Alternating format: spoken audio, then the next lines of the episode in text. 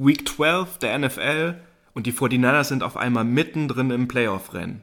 Wir spielen am kommenden Sonntag um 22.25 Uhr gegen die Minnesota Vikings und haben uns für dieses Spiel und dieses Matchup Jonas Stärk vom Purple People Talk eingeladen, also der Fangruppierung, die den Minnesota Vikings in Deutschland folgen, und haben mit ihm zusammen und mit Lars darüber gesprochen, was die Key Matchups sind und wie eng dieses Spiel am Ende wahrscheinlich wirklich ausgehen wird. Also hört auf jeden Fall in diese Folge rein. Es ist eine optimale Vorbereitung auf das Spiel am Sonntag und so erfahrt ihr auch nebenbei noch ein bisschen mehr über die Minnesota Vikings, unseren Gegner am kommenden Sonntag. Viel Spaß beim Hören. Herzlich willkommen zu einer neuen Episode des Niner Empire Germany Outside Zone Talks, deinem deutschsprachigen 49ers Podcast. Viel Spaß beim Hören und Go Niners!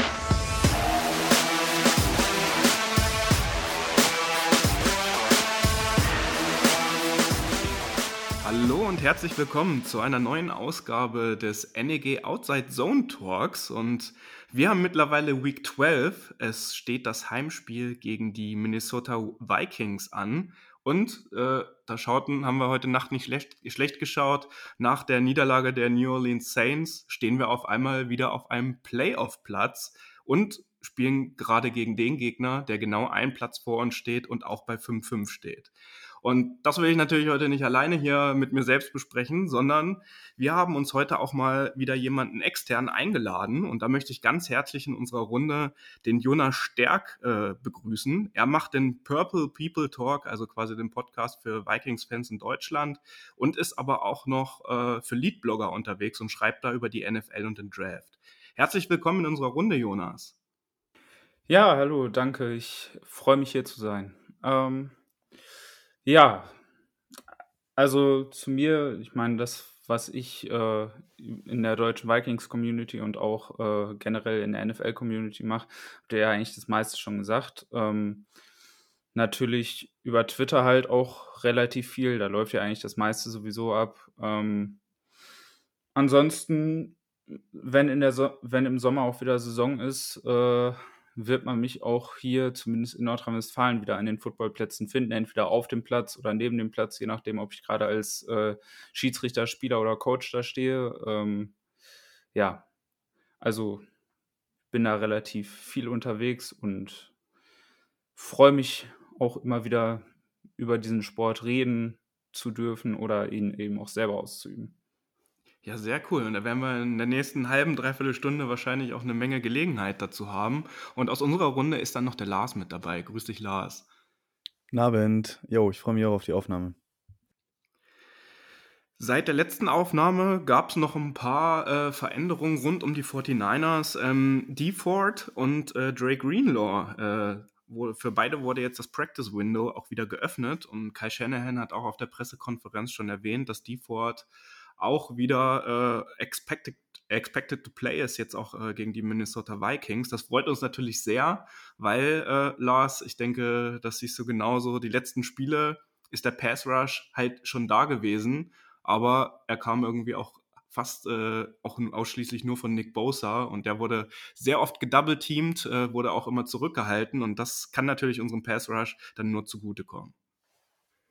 Ja, definitiv. Also ich war auch ziemlich überrascht, als ich die Meldung gelesen habe, weil ich eigentlich der Meinung war, als die Ford jetzt wieder auf IRA gegangen ist, ähm, dass wir ihn diese Saison gar nicht mehr sehen und dass wir ihn auch irgendwie in der NFL wahrscheinlich nicht mehr sehen. Und äh, dass er jetzt so früh, ich glaube, es ist ja drei, vier Wochen her, dass er auf IR gegangen ist, ähm, schon zurückkommt, war ich wirklich sehr, sehr erstaunt. Bei Dre Greenlaw ist es ja schon ein bisschen länger ähm, so, dass, dass er wieder ins Training eingestiegen ist und jetzt äh, zumindest auch wieder äh, für die Spiele bereitsteht. Ja, und bei DeFord ist es halt so, dass wir diesen Druck von der Edge-Position definitiv benötigen. Ne? Also klar, Nick Bosa steht außer Frage mit seinen 10 Sacks. Das ist ähm, wirklich wieder eine All-Pro-Saison, die er spielt nach seiner Verletzung. Ähm, aber von allen anderen Edge-Rushern kommt er halt sehr, sehr wenig. Ähm, Samson Ebokam ist noch eine Enttäuschung auf jeden Fall, kann man glaube ich so sagen. Für das Geld, was man ausgegeben hat für ihn, ähm, ist dann auch nicht die Production da. Und ja, mit DeFord, ähm, der meinetwegen auch nur auf den Third Downs spielen muss, also wenn das dann auch nur 10, 15 Prozent der Snaps sind, mit seiner Geschwindigkeit kann er uns auf jeden Fall weiterhelfen. Und äh, ich erinnere mich auch noch an das Spiel gegen die Vikings in den Playoffs, witzigerweise, ähm, wo wir da eine ziemlich interessante Formation hatten, wo äh, Nick Bosa von der Edge gekommen ist und die Ford, äh, was ja für ihn ja ungewöhnlich ist mit seiner Statur, ähm, als Defensive ähm, Inside äh, Lineman gespielt hat und von da dann äh, Druck ausgeübt hat. Mal gucken, ob wir das Package wiedersehen werden jetzt am Sonntag. Äh, auf jeden Fall ein Grund zur Freude für uns 49ers-Fans. Außerdem haben die 49ers jetzt noch äh, Devin von Chess äh, in, unsere, in unser Practice Squad gesigned. Der war vorher für die Panthers hauptsächlich unterwegs, war dann auch bei den Colts und jetzt äh, das letzte Jahr bei den Packers zumindest unter Vertrag gestanden. Ähm, da werden wir einfach mal sehen, der ist ein Veteran, ähm, ob er überhaupt Snaps auch äh, bekommt und ob er überhaupt elevated wird, auch in, in, in das Team oder ins Roster. Ähm, das ist aber auf jeden Fall jetzt noch passiert und äh, Letztes Jahr wurden die 49ers aufgrund der eigenen sportlichen Misere äh, ja das eine oder andere Mal von den Night Games rausgeflext von der NFL. Das ist jetzt dieses Jahr wieder passiert. Nächste Woche haben wir ja das Spiel bei den Seattle Seahawks. Aber da muss man ja diese Saison sagen, das liegt höchstwahrscheinlich nicht an uns, sondern das liegt an unserem Gegner. Das Spiel jedenfalls findet nächste Woche statt 2 Uhr nachts oder 2 Uhr 5 oder 2 Uhr 25 nachts um 22.25 Uhr schon statt freut uns natürlich, keine lange Nacht um die Ohren schlagen als West Coast Team, äh, Fans aus Deutschland. Aber man muss dazu natürlich sagen, der Grund dafür liegt eindeutig bei den Seattle Seahawks. Die sind dann für die NFL wohl zu uninteressant. Und ich war ehrlich gesagt auch ein bisschen schockiert, als ich mir das Playoff-Picture nochmal angeguckt habe. Die äh, Seattle Seahawks stehen ja mittlerweile wirklich auf Platz 15 in der NFC. Nur die Detroit Lions sind noch hinter ihnen. Jetzt kommen wir aber zu dem Matchup, was jetzt am Wochenende ansteht, am Sonntagabend. Die Vikings und die 49ers stehen beide bei 5-5 aktuell. Ähm, der All-Time-Score der beiden Teams, wenn sie gegeneinander gespielt haben, ist sehr, sehr ausgeglichen. Also es ist ein leichter Vorteil für die 49ers mit 24 zu 23. Äh, und äh, also 24, 23, 1 ist quasi der All-Time-Score. Das letzte Aufeinandertreffen hatte Lars gerade auch schon erwähnt. Das war äh, das Divisional Playoff Game 2019, was wir damals mit 27 zu 10 für uns äh, ent, äh, entscheiden konnten. Und ähm, mich würde jetzt als erstes mal interessieren und auch unsere ZuhörerInnen, Jonas, ähm, was zeichnet denn aktuell die Minnesota Vikings in dieser Saison oder in den letzten Spielen aus? Wenn man sich das mal ganz kurz nochmal anguckt, wie die Vikings vielleicht die Saison auch gestartet sind, es waren ja fast nur One-Possession-Games, also es war meistens sogar nur ein Field Goal entfernt vom Sieg oder von der Niederlage. Das waren alles sehr, sehr knappe Spiele, bis auf ein, zwei Ausnahmen. Also, ne, ich erinnere mich noch, äh, ganz am Anfang der Saison habt ihr ja auch sehr, sehr knapp äh, gegen die Cardinals verloren, wo dann noch ein Field Goal verschossen wurde. Ihr habt knappe Niederlagen jeweils gegen die Cowboys und auch gegen die Ravens eingeheimst, ähm, gegen, die, gegen Baltimore sogar auch in Overtime wieder. Und ihr habt genauso wie wir die letzten beiden Spiele auch gewonnen, äh, nämlich gegen die Chargers mit 27 zu 20 und äh, mit 34 zu 31 jetzt letzte Woche gegen die Packers. Was zeichnet die Vikings in den letzten Spielen aus, deiner Meinung nach? Also erstmal, was sie generell auszeichnet, hast du ja gerade schon gesagt, mit den knappen Spielen, die sich wirklich durch die ganze Saison gezogen haben. Also das einzige Spiel, was nicht, äh, nicht wirklich knapp war im Endeffekt, war das Seahawks-Spiel. Ansonsten waren eigentlich alle Spiele in beide Richtungen eigentlich immer knapp, egal wie es am Ende ausgegangen ist. Selbst gegen Detroit haben es die Vikings geschafft, äh, sich da fast schlagen zu lassen, wie auch immer man das da hingekriegt hat in diesem Spiel.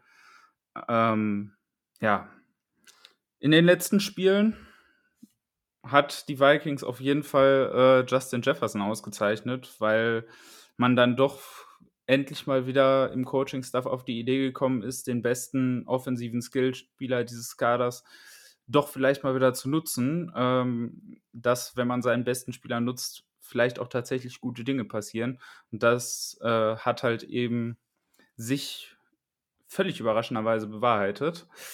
Ähm, ja, also man ist, man ist generell deutlich aggressiver geworden. Das äh, sehe ich persönlich auch sehr positiv. Man hat äh, mehr aufs Passspiel gesetzt. Man hat auch das Passspiel äh, etwas vertikaler angesetzt. Äh, gar nicht mal so erfolgreich im vertikalen Passspiel, aber tatsächlich äh, im Midrange-Game, da ist man sehr erfolgreich gewesen. Also so zwischen 10 und 20 Yards. Ähm, und das wird halt eben auch geöffnet, wenn man zwischendurch immer wieder auch äh, vertikal attackiert, weil wenn du halt da die Defense auseinanderziehst, ähm, dass sie sich einerseits immer noch um Delvin Cook kümmern, andererseits äh, aber eben auch die tiefen Bomben verteidigen müssen, dann wird eben gerade die Mitte des Feldes meistens einfach offen. Und ähm, das hat man die letzten paar Spiele gesehen und deswegen hat sich die Offensive, die bis dahin eine sehr enttäuschende Saison insgesamt hatte, jetzt doch wieder etwas gefangen. Und da hoffe ich persönlich, dass ich das so weiter fortsetzen kann, auch wenn die Offensive Line weiterhin ziemlich schlecht spielt, äh, was natürlich euch sehr entgegenkommt, insbesondere wenn ihr jetzt noch äh, mit Default wieder einen zusätzlichen äh, Passrusher wieder zurückkriegt. Du hast es gerade gesagt, Kirk Cousins, Justin Jefferson und natürlich auch Adam, The äh, Adam Thielen bei euch. Lars, was sagst du? Es ist unsere Secondary gegen wirklich zwei sehr gute Wide Receiver, ähnlich wie es bei anderen Spielen in dieser Saison, zum Beispiel gegen die Packers in dem Spiel oder äh, bei dem ersten Matchup gegen die Cardinals gelaufen ist. Meinst du, dass unsere Secondary oder unser Backfield gegen das Passing Game der Vikings gewappnet ist? Ja, ist eine gute Frage. Also, ich sag mal so, viel schlechter als gegen die Cardinals und als gegen die Packers kann es gar nicht aussehen, was so PIs und, und lange Pässe angeht. Von daher ist die Messlatte da recht äh, gering und äh, ich sag mal so, du kannst halt so gut sein, wie du willst. Mehr als Touchdowns machen und lange Pässe fangen können auch Adam Thielen und Justin Jefferson und Co. Gott sei Dank nicht. Ähm, aber ja, das wird natürlich sehr, sehr schwer äh, für unser Defensive Backfield da ähm, mitzuhalten. Äh, ich gehe davon aus, dass es viel Zone Coverage geben wird. Ähm, bei Man-to-Man sehe ich da doch die großen Vorteile auf Seiten äh, der Vikings. Da muss man mal gucken, ob man das so gestoppt bekommt. Das wird dann natürlich auch so sein, dass man viel auf den Pass Rush gehen wird, äh, dass man sicherlich hier und da auch einen Blitz einstreuen wird. Ähm, Fred Warner wird sicherlich über die Mitte des Feldes auch äh, mal covern müssen, auch mal sicherlich gegen Adam Thielen. Das sind so die Matchups, denke ich, äh, auf die, auf die es dann ankommt. Und ähm, ja, ich finde dann, klar, die Secondary, da stehen natürlich dann Josh Norman im Fokus, äh, der dann hoffentlich seine Hände immer ein bisschen bei sich behält ähm, und nicht wieder mehrere Strafen verursacht.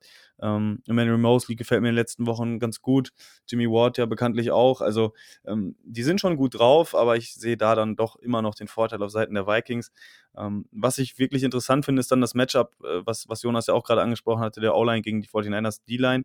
Die 49ers D-Line ist ja so in den Köpfen, glaube ich, der Leute immer noch als sehr, sehr stark äh, vertreten. Man muss aber schon sagen, dass der Pass Rush diese Saison, äh, außer Nick Bowser eben, wirklich ja, unterdurchschnittlich gut ist. Ne? Und äh, das auch schon auffällig ist, dass diese, ähm, dieses Angehen der Niners, da den Pass Rush äh, über, dem, über der Coverage äh, zu werten, dass das nicht so ganz aufgeht diese Saison. Ähm, man hat jetzt ein bisschen besseres Play bekommen von äh, seinen äh, Defensive Backs, aber was, was die Defensive Front macht, gefällt mir immer noch nicht so gut. Und äh, ja, wenn dann Kirk Cousins äh, einen guten Tag hat und auch viel Zeit in der Pocket hat, könnte das auch schnell auf ein Shootout hinauslaufen. Ich bin gespannt. Ja, Kirk Cousins, du hast ihn gerade erwähnt. Da würde ich die Frage gerne nochmal an Jonas stellen, äh, weil Kirk Cousins war ja nun mal auch ein Name, der immer wieder auch mit Kyle Shanahan in Verbindung gebracht wurde und auch mit den 49ers, also gerade vor dem Draft und äh, bevor sich überhaupt dazu entschieden wurde, äh, abzutraden und äh, Trey Lance auch äh, bei uns zu picken. Ähm, wie schätzt du denn ein? Äh, bist du mit ihm jetzt in den letzten Wochen zufrieden? Also das, was du gerade über euer Passing Game und äh, dass man Justin Jefferson jetzt auch richtig einsetzt, äh, würdest du das gleiche auch über Kirk Cousins äh, quasi ähm, berichten? Und äh, wie schätzt du ihn aktuell ein? Naja, im Endeffekt ist er eigentlich so der, der er eigentlich immer war. Ein guter Borderline Top 10 Quarterback. Ähm, der halt mal ein bisschen schlechter, mal ein bisschen besser spielt. Äh, zwischendurch eben auch immer wieder seine Strecken drin hat, wo er dann mal wieder richtig gut aussieht. Das, da ist er im Moment wieder in so einer drin. Dann gibt es aber eben auch wieder die Strecken, äh, wo man das Gefühl hat, okay, äh, das ist jemand, der gehört nicht, der gehört nicht ins Starting Line-Up. Wobei, da muss man jetzt tatsächlich sagen, diese Strecken, die hat er jetzt äh, schon länger nicht mehr gehabt. Aber eben diese wirklich guten Strecken, die sind halt auch immer so ein bisschen rar gesät. Also grundsätzlich ist er ein solider, überdurchschnittlicher Starting Quarterback, aber halt eben auch irgendwie nicht mehr. Und ähm, man hat in den letzten Jahren immer wieder gesehen, man kann mit so einem Quarterback auch weit kommen. Dafür braucht man dann aber halt auch irgendwie den Kader. Und deswegen hat man mit solchen Quarterbacks meistens nicht viele Jahre, in denen man eine tatsächliche Chance hat. Und das ist so ein bisschen das Problem. Ich glaube schon, dass man mit Cousins sehr, sehr weit kommen kann und sehr äh, viel gewinnen kann. Und ich meine, wenn die Niners äh, mit Garoppolo in den Super Bowl gekommen sind, dann kann man auch mit Kirk Cousins in den Super Bowl kommen, aber dafür braucht man dann halt eben wirklich den dazugehörigen Kader und ich weiß nicht, ob die Vikings den in den nächsten Jahren nochmal kriegen werden. Ich glaube nicht, dass es der diesjährige Kader ist. Ähm, Gerade mit den ganzen Verletzungen, die jetzt äh, noch dazugekommen sind. So, klar, wenn Cousins einen Stretch, wie, der, wie er ihn jetzt hat, plötzlich mal in den Playoffs hat, dann kann er das vielleicht auch mit diesem Kader. Aber es ist halt immer ein Glücksspiel, wann er halt wieder heiß läuft. Und in den Zeiten, wo er halt nicht äh, so seine drei, vier Megaspiele drin hat, ähm, da muss man halt sagen, da reizt mit diesem Kader einfach nicht. Und deshalb wird es spannend sein, was man jetzt diese Offseason mit ihm macht, weil ich glaube, auf den 45 Millionen, die da jetzt äh, im Cap für 2022 steht, wird er nicht spielen. Das heißt, entweder man wird sich da weiter zu ihm committen und wird seinen Vertrag verlängern, um dann halt den diesjährigen Capit ein bisschen runterzusetzen, oder man wird sich halt eine andere Lösung überlegen und gucken, dass man ihn äh, per Trade irgendwo anders anbringt. Ja, witzig. Da genau über diese Sachen, die du gerade äh, angesprochen hast, habe ich heute auf dem Weg äh, von der Arbeit quasi nach Hause drüber nachgedacht ob man äh, Kirk Cousins und Jimmy Garoppolo ja doch vielleicht an der einen oder anderen Stelle miteinander vergleichen kann. Und ähm, ich denke, wenn du den Namen jetzt weggelassen hättest und äh, gerade so wie er spielt und dass er seine Höhen und Tiefen hat, würden dir, glaube ich, auch alle 49ers-Fans zupflichten, dass du da vielleicht auch gerade über Jimmy Garoppolo gesprochen hast. Da wird Lars mich bestimmt bestätigen können. Die sind ja schon auch äh, ein bisschen ähnlich und deswegen finde ich das auch echt äh, äh, ganz witzig, weil genau Jimmy Garoppolo jetzt auch auf der anderen Seite in den letzten drei, vier Wochen wirklich sehr, sehr gut spielt und gerade in dieser Phase ist, wo er das Team auch trägt. Das ist natürlich auch immer ein bisschen scheme-bedingt. Es hat was mit Playdesign zu tun, was natürlich auch auf ihn zugeschustert ist, äh, nach Kyle Shanahans Spielidee. Aber ähm, nur nochmal zusammengefasst, äh, Jimmy Garoppolo ist seit Woche 8 der highest graded Quarterback in der NFL. Und das ist ja jetzt, das hätten wir zumindest auch vor vier, fünf Wochen nicht unbedingt erwartet. Aber er macht einen echt soliden Job. Es gibt ganz wenig Dinge, die man ihm gerade ankreiden kann. Und wir sind dann natürlich auch froher Hoffnung, dass das so weitergeht. Und da würde ich mit Lars jetzt gerne noch mal kurz drüber sprechen, ähm, weil wir ja das Passing Game der Vikings jetzt so ein bisschen hervorgehoben haben.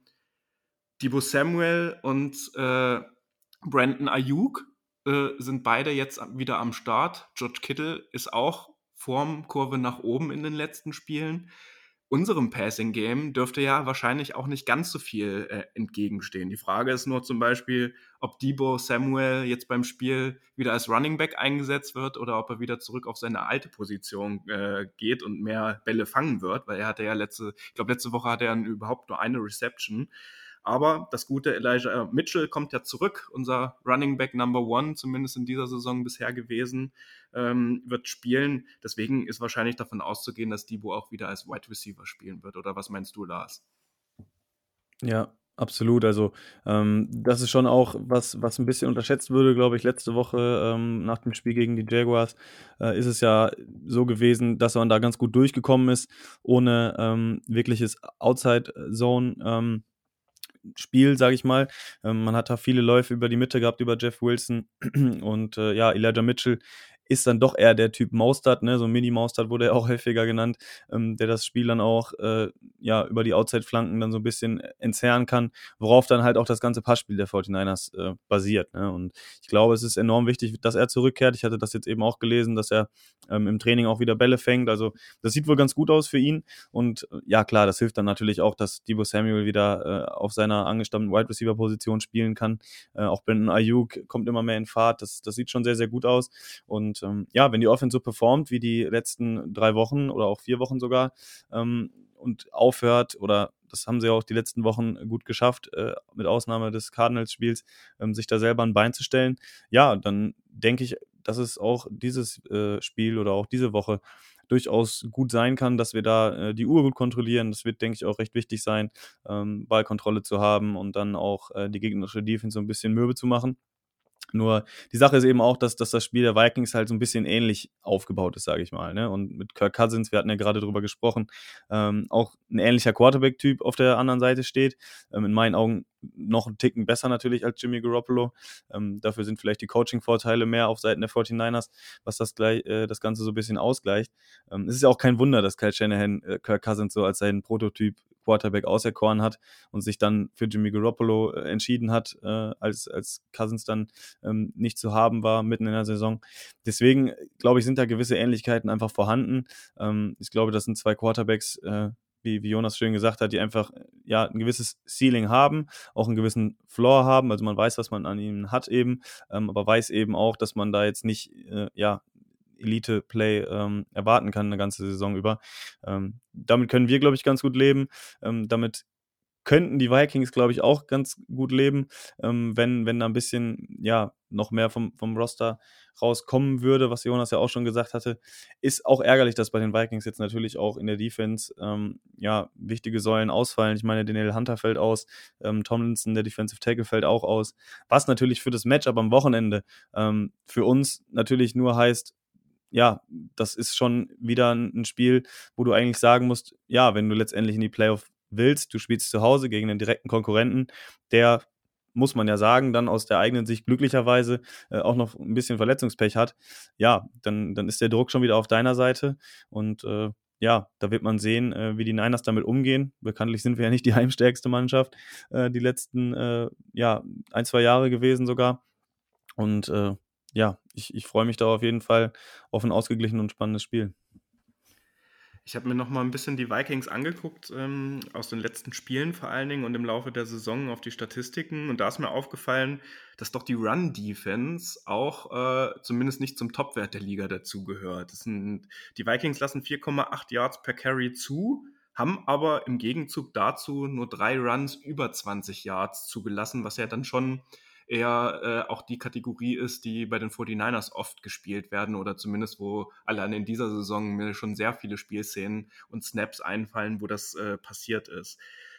Jonas, bist du der Meinung, dass das schon ein Key to Win für die Vikings auf jeden Fall sein äh, wird, das Run-Game der 49ers zu stoppen und die le eigene Leistung in der Run-Defense auch äh, auszubauen?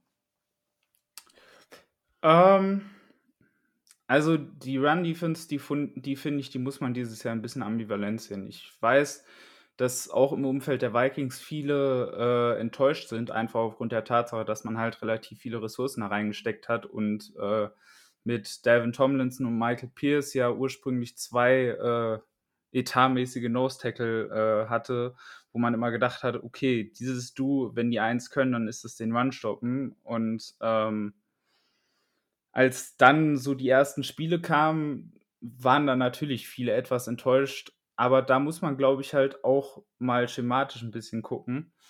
Und äh, dann sieht man halt auch, dass Simmer halt jemand ist, der gerade deswegen halt oft auf relativ schwere Defensive Tackle gesetzt hat, weil er ansonsten eben gerne mit einer relativ leichten Box spielt, um halt eben äh, viel und vor allem flexibel Coverage spielen zu können. Und ich glaube, das wird auch eher wieder der Hauptfokus gegen die Niners sein. Also, ähm, ja, man sollte sich nicht komplett überrennen lassen von diesem Running Game. Und ja, man wird dieser D-Line ein bisschen helfen müssen, gerade weil sie eben sehr ersatzgeschwächt ist mit Tomlinson und Pierce und Hunter draußen. Griffin ja wahrscheinlich auch äh, nach der Geschichte diese Woche. Ähm, aber ich glaube, der wichtigste Weg geht halt immer noch darüber, eben Debo Samuel und äh, George Kittle möglichst zu limitieren. Also komplett rausnehmen wird man die beiden nicht, aber zumindest halbwegs limitieren, dass man dieses Passspiel äh, etwas, äh, ja, dass man dieses Passspiel einfach etwas äh, unter Kontrolle kriegt, dass man dafür sorgt, dass Garoppolo halt nicht seine einfachen Layups auf seine Playmaker bringen kann, die dann viel Yards after Catch machen. Und da ist es dann wiederum wichtig, dass dann das Tackling sitzt. Und nachdem es in den ersten paar Spielen relativ große Probleme mit dem Tackling gab, hat sich das im Laufe der Saison sehr stark stabilisiert. Und das ist eben mit einer der Gründe, warum die Run-Defense zwar, ich sag mal, auf den ersten paar Yards und in der Box selber nicht so stark war, aber halt eben im Gegenzug diese ganz langen Läufe eben relativ selten stattgefunden haben, eben aufgrund der Tatsache, dass man es geschafft hat, danach relativ gut zu tackeln. Und ich glaube, das ist halt ein Faktor, der halt sehr wichtig ist. Einerseits eben im Laufspiel, aber andererseits eben auch im Passing Game, äh, wenn es dann Yards after Catch geht, dass da halt eben das Tackling sitzt.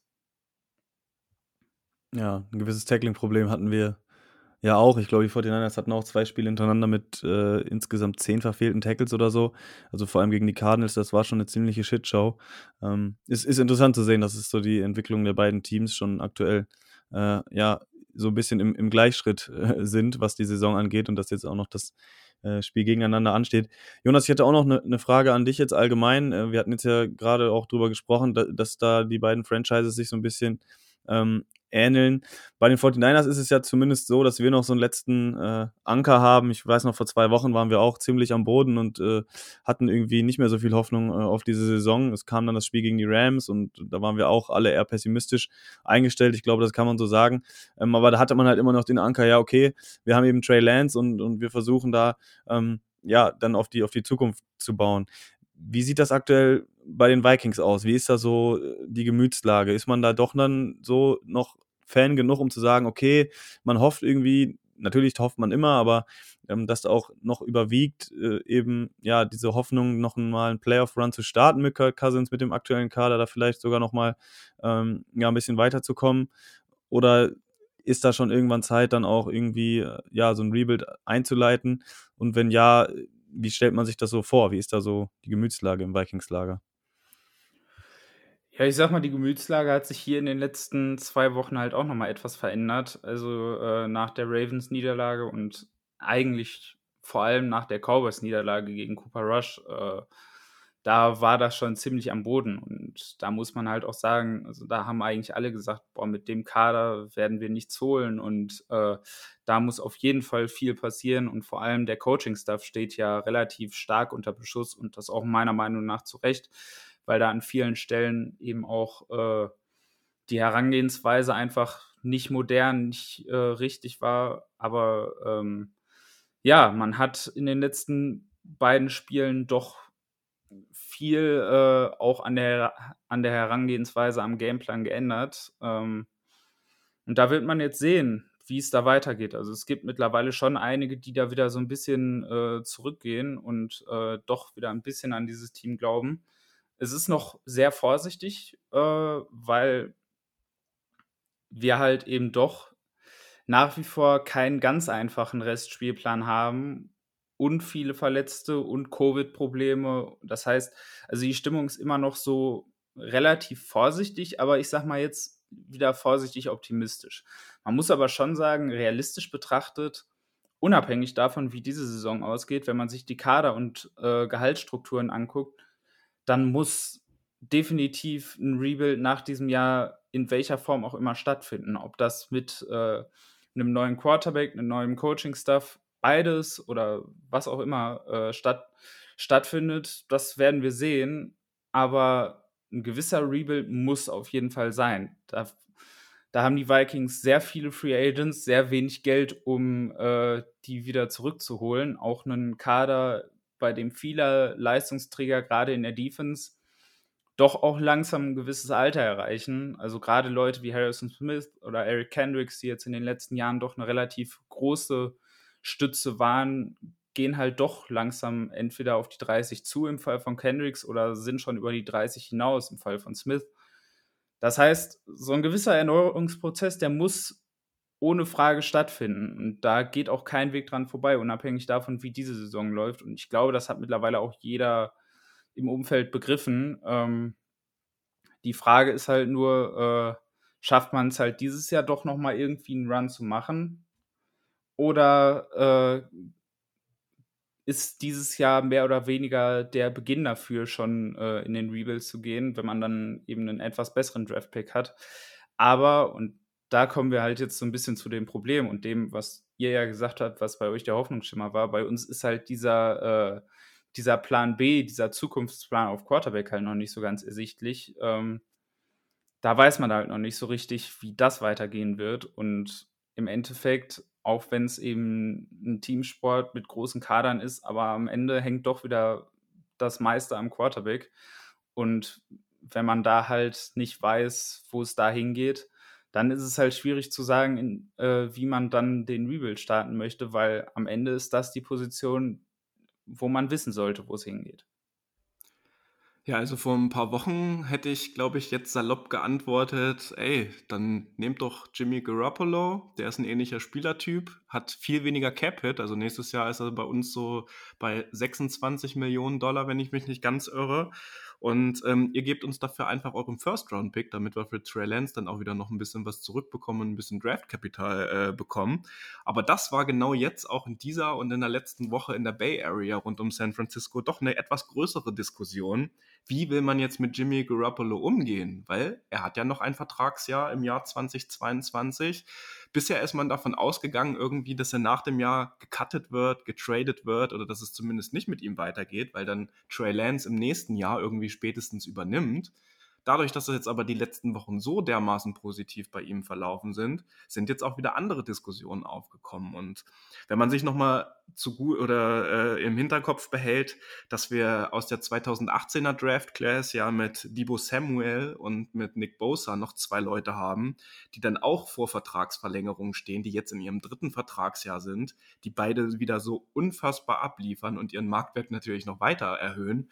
Ähm, da äh, hat das natürlich dann auch nochmal eine ganz andere Bedeutung, weil die 26 Millionen Dollar mit Jimmy Garoppolo, äh, die könnte man dann halt auch in die Verträge von diesen beiden Spielern stecken. Und Lars hat es äh, äh, vor der Aufnahme noch, weil wir drüber gesprochen hatten, gesagt, Laken Tomlinson steht auch noch zur Vertragsverlängerung an. Und Klar könnte man bei Nick Bosa, weil er ja ein First-Round-Pick ist, noch die Fifth-Year-Option nehmen. Aber ich weiß nicht, äh, wer die Bosa-Familie so ein bisschen kennt, da waren wir uns auch uneinig, ob er dann nicht einfach die Situation aussitzt und vielleicht gar nicht spielt. Beiden, also sowohl Debo als auch Nick Bosa, wird man höchstwahrscheinlich, also Debo ja so, sowieso, jetzt nach der Saison einen neuen Vertrag anbieten müssen. Ähm, ja, also da, dazu möchte ich erstmal äh, sagen, ich glaube, den Deal, den du gerade vorgeschlagen hast, den hätte ich dankend abgelehnt. Ja, warum denn? Ähm, weil die Vikings halt eben vor allem auch ein Team sind, was auch einen Kaderumbruch braucht. Und ich glaube, den Move für Garoppolo, das wäre äh, eben ein Move für ein Team, was schon ak was aktuell einen sehr jungen, guten Kader hat, was in ein Fenster kommt, jetzt gerade, äh, welches keine Chance hat, irgendwo einen ganz hohen Draftpick abzugreifen und gleichzeitig aber keinen Quarterback hat. Und dass da, da ein Team ist, was eben vielleicht eine gewisse Baseline auf Quarterback haben möchte und einen, äh, und einen Quarterback, der, an dem man halt weiß, was man, was man hat und der das Team halt eben nicht, zu, nicht zurückhält. Also der das Team vielleicht nicht trägt, der aber ein sehr starkes Team nicht zurückhält. Und in der Situation sind die Vikings aber nicht. Die Vikings haben ja den einen ähnlichen Typ Quarterback, der meiner Meinung nach, das äh, hat Lars ja gerade auch gesagt, noch, glaube ich, ein bisschen talentierter ist. Ähm, ja, er ist auch teurer, aber ich glaube, das ist einfach, das wäre im Moment auch einfach die völlig falsche Situation für die Vikings, so einen Move zu machen, sondern ich glaube, wenn die Vikings sich entscheiden, äh, auf einen nächsten Quarterback zu gehen, dann muss das eigentlich ein Quarterback aus dem Draft sein. Also ein Veteran, einen teuren Veteran sehe ich im Moment in der Situation, in der sich der Kader befindet, eigentlich nicht. Es sei denn natürlich, man bekommt jetzt irgendwie die Finger an einen absoluten Top-Spieler und da reden wir dann eben nicht über Leute aus der Kategorie äh, Garoppolo oder auch Cousins, sondern dann reden wir halt wirklich von einem absoluten Elite-Quarterback. Äh, wenn man da die Hände dran kriegen würde, dann wäre das ein Move, wo ich sagen könnte, okay, dann nehmen wir die letzten ein, zwei Jahre Window, die wir noch haben, mit diesem Kader noch irgendwie mit. Aber ansonsten muss der Neuanfang auf Quarterback ein Neuanfang mit einem jungen, günstigen Quarterback sein.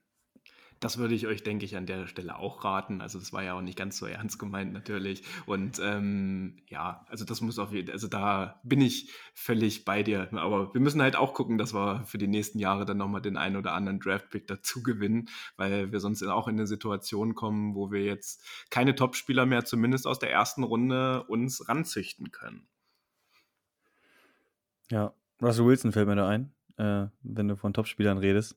Ähm, aber ist, ist glaube ich, äh, Thema für eine andere Ausgabe, ähm, darüber zu sprechen.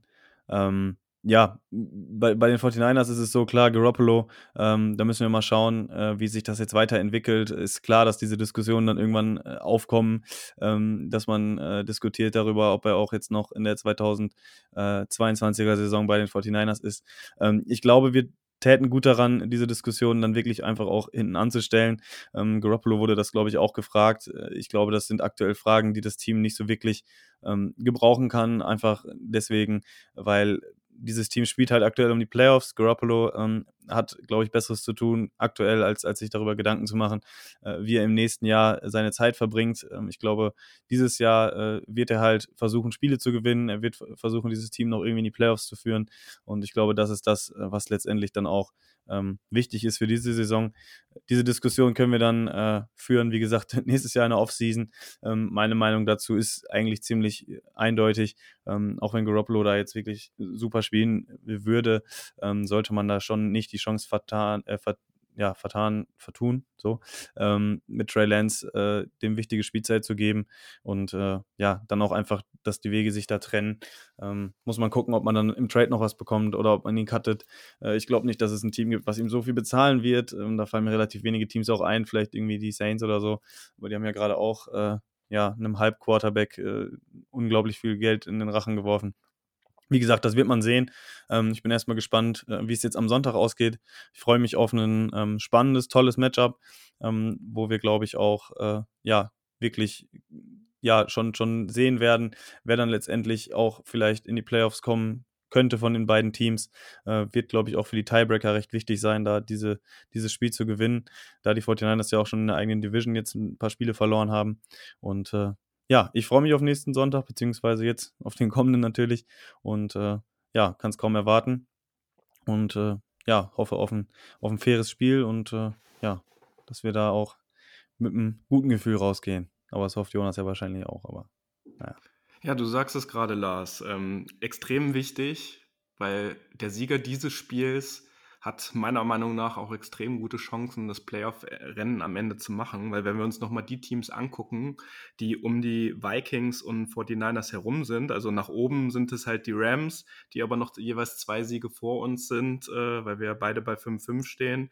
Und hinter äh, den Vikings und den 49ers sind gerade die Philadelphia Eagles, was für uns nicht uninteressant ist, weil da, äh, wenn wir uns die Tiebreaker angucken, haben wir ja in Woche zwei gegen die Eagles gewonnen und äh, die Carolina Panthers dann auf äh, Platz 9.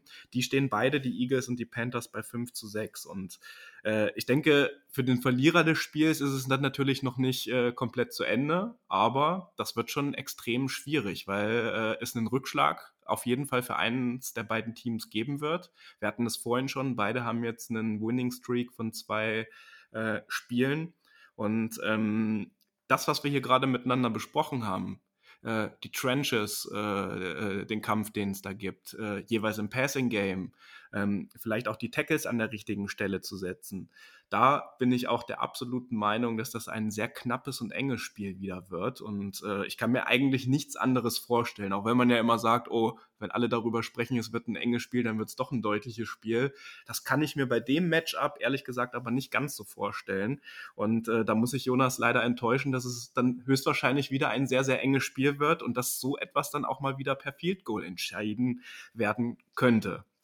Jonas, siehst du das genauso oder meinst du, dass eins der beiden Teams, ich denke, deine Gedanken sind da eher in Purple unterwegs, äh, ähm, da vielleicht doch einen etwas dominanteren Sieg äh, einfahren könnte? Nee, eine dominante Nummer sehe ich bei der Geschichte überhaupt nicht. Also da äh, glaube ich, sind sich beide Teams in vielen Punkten einfach zu ähnlich. Ich glaube, die einzige Chance, dass das Ding dominant werden könnte für eine Seite, wäre halt, äh, wenn die Vikings mit ihrer O-Line halt den Pass Rush der, äh, der 49ers überhaupt nicht in den Griff bekommen und dann plötzlich äh, die Offense total zusammenklappt. Aber das sehe ich halt im Moment eigentlich auch nicht, weil ich halt glaube, dass die Receiver ihre Matchups gewinnen werden und äh, die Vikings in den letzten Wochen trotz eigentlich unterirdischer O-Line-Leistungen es immer wieder geschafft haben, auch gegen gute Pass-Rusher einfach das Ganze relativ gut aus der Gleichung zu nehmen und äh, die O-Line so irrelevant wie irgendwie möglich zu machen. Und ansonsten sind es halt einfach zwei, zwei gute äh, Teams, muss man halt einfach äh, sagen. Also die 49ers haben sich da in den letzten Wochen auch definitiv stabilisiert. Ich habe äh, ja auf Twitter in den letzten äh, beiden Wochen mal angefangen, ein paar Advanced-Statistiken zu sammeln und äh, da Durchschnittswerte und so weiter rauszunehmen. Und wenn man sich das anguckt, äh, dann sind die 49ers aktuell auf Platz 9, wenn man sich die Werte anguckt. Die Vikings liegen auf Platz 13, wobei die Werte halt nur sehr, sehr knapp beieinander liegen. Also da liegen die eigentlich um Hundertstel Stellen nur auseinander. Das sind äh, in der Reihe die, äh, die Packers, die 49ers, Colts, Chargers, Eagles, Vikings, die alle mehr oder weniger auf einem, auf einem Level liegen. Und abgesehen von den AFC-Teams, die ich jetzt genannt habe, sind das halt eben auch die wichtigen Teams äh, im Wildcard-Rennen. Und da wird dieser, äh, dieses Spiel halt für den Sieger eben sehr wichtig, weil beide haben noch schwere Spiele vor sich auch danach. Die, äh, die 49ers mit Spielen gegen die Titans und gegen die Rams noch. Die Vikings haben noch das Rückspiel gegen die Packers, äh, auch noch ein Spiel gegen die Rams und äh, noch ein, zwei etwas unangenehmere Spiele. Und auf der anderen Seite hat man dann die Eagles, die halt einen doch, man muss es wirklich sagen, äh, auch wenn das in den letzten Wochen immer wieder gezeigt wurde, dass es auch immer wieder Überraschungen geben kann, aber das, der Eagles-Spielplan ist schon wirklich fast lächerlich einfach.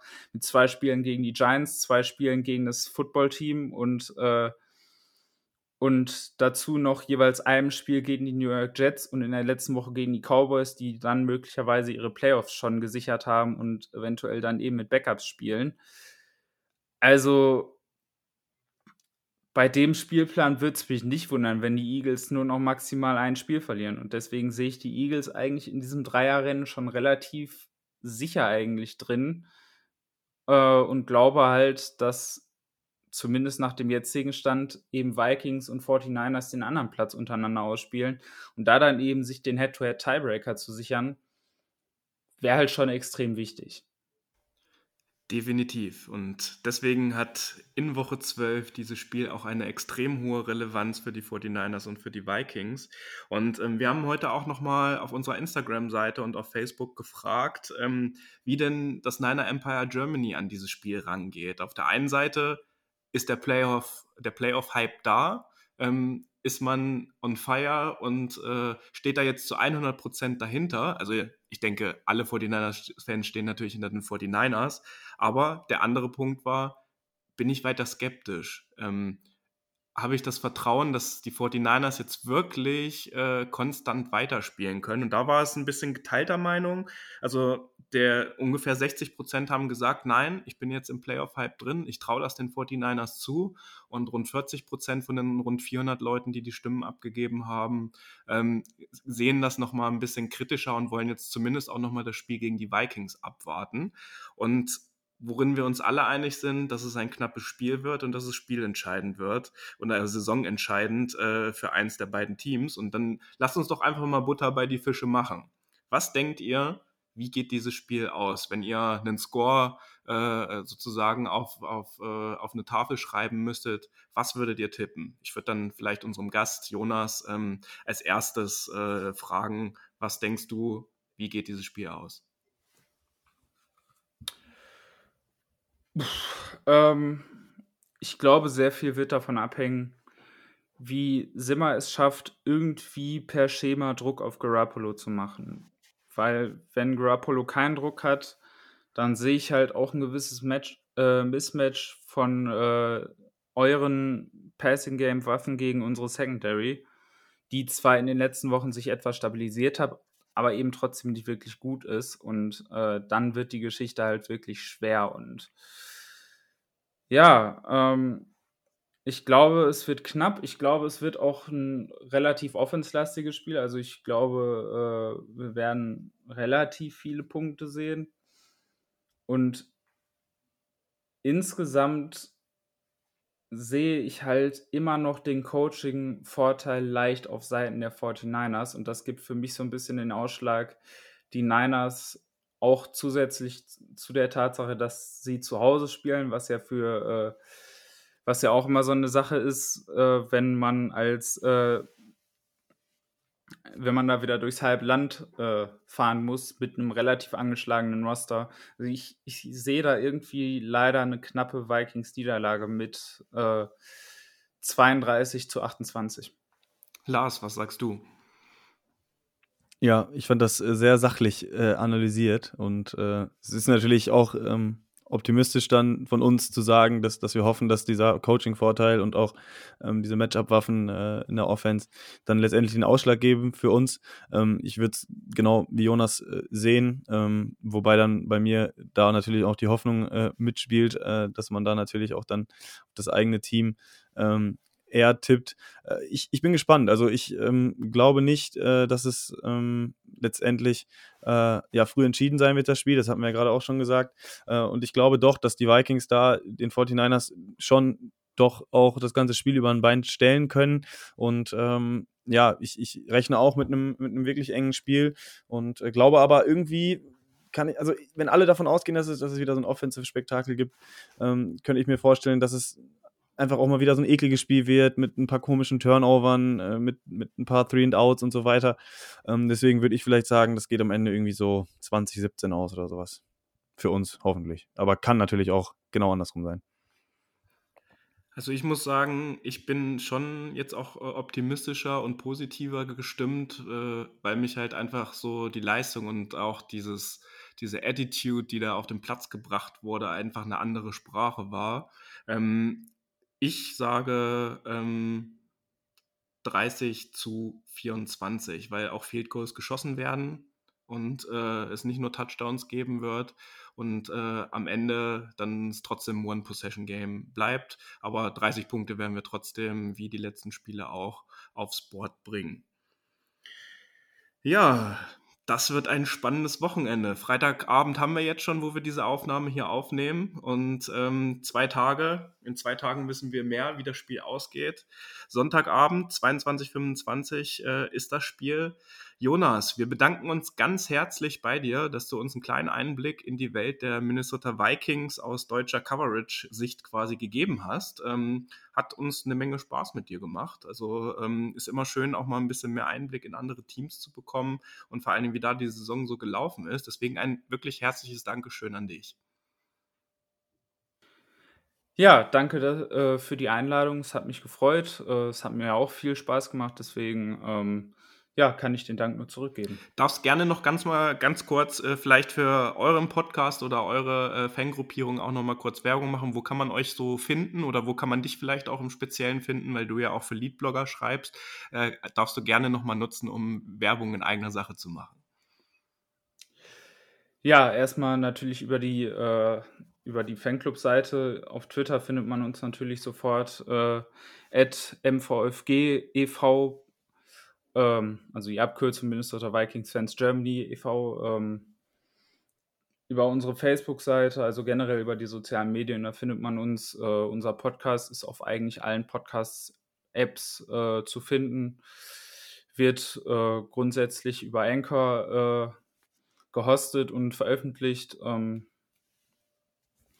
also da den Purple People Talk, den den findet man eigentlich auch überall. Äh, da posten wir aber auch auf Social Media immer die Links. Also wer sich auch unsere Perspektive nochmal äh, ausführlicher anhören möchte, der kann das da natürlich gerne tun. Äh, da würden wir uns natürlich freuen. Und bei Leadblogger, ja, natürlich auch. Ähm, da natürlich die, äh, der Blick auf die gesamte Liga und weniger eben nur auf, nicht nur, also nicht nur auf die Vikings. Und ansonsten findet man mich halt ganz normal auf meiner Twitter-Seite, so für jeden, den halt meine drei Cents zu, äh, zu natürlich vor allem der NFL, aber eben auch gewissen anderen Themen interessieren. Alles klar. Ja, Lars, zwei Tage noch bis zum Spiel, dann hören wir sicherlich auch wieder intern äh, voneinander, um darüber zu sprechen. Ich bedanke mich, dass du heute auch mit dabei warst wieder. Ja, auch von mir nochmal an Jonas, großen Dank. Äh, war wirklich ähm, mal wieder sehr schön, da auch einen Einblick zu äh, bekommen von der anderen Seite. Ähm, vor allem bei mir ist es dieses Jahr so, ich schaffe es wirklich nicht, so viele Spiele zu verfolgen dieses Jahr, außer die der Niners. Ähm, deswegen ist das äh, nicht nur so dahergesagt bei mir, also für mich ist das auch wirklich immer ein guter Input da, ähm, nochmal ein bisschen mehr zu erfahren. Und ja, David, du sagst es, ähm, Sonntag äh, sitzen wir wieder vom Fernseher gespannt, äh, hoffen und bangen und feuern unsere 49ers an. Und äh, ja, ich denke, wir sehen uns dann äh, oder hören uns dann auch wieder bei der nächsten Aufnahme. Und äh, ich bedanke mich auch, äh, wünsche allen, die die Folge hören, einen schönen Tag und ähm, macht's gut. Go Niners. Woche 12, das Matchup gegen die Minnesota Vikings. Wer hätte es vor einigen Wochen gedacht, dass es so ein wichtiges und richtungsweisendes Spiel wird? Wir wünschen allen ZuschauerInnen und allen HörerInnen, vor allen Dingen des NEG Outside Zone Talks am Sonntag ein wunderschönes Spiel und heute noch einen angenehmen weiteren Tagesverlauf. Das war der Niner Empire Germany Outside Zone Talk. Streamt und abonniert uns auf allen gängigen Kanälen unter ad 49 ersempire GER.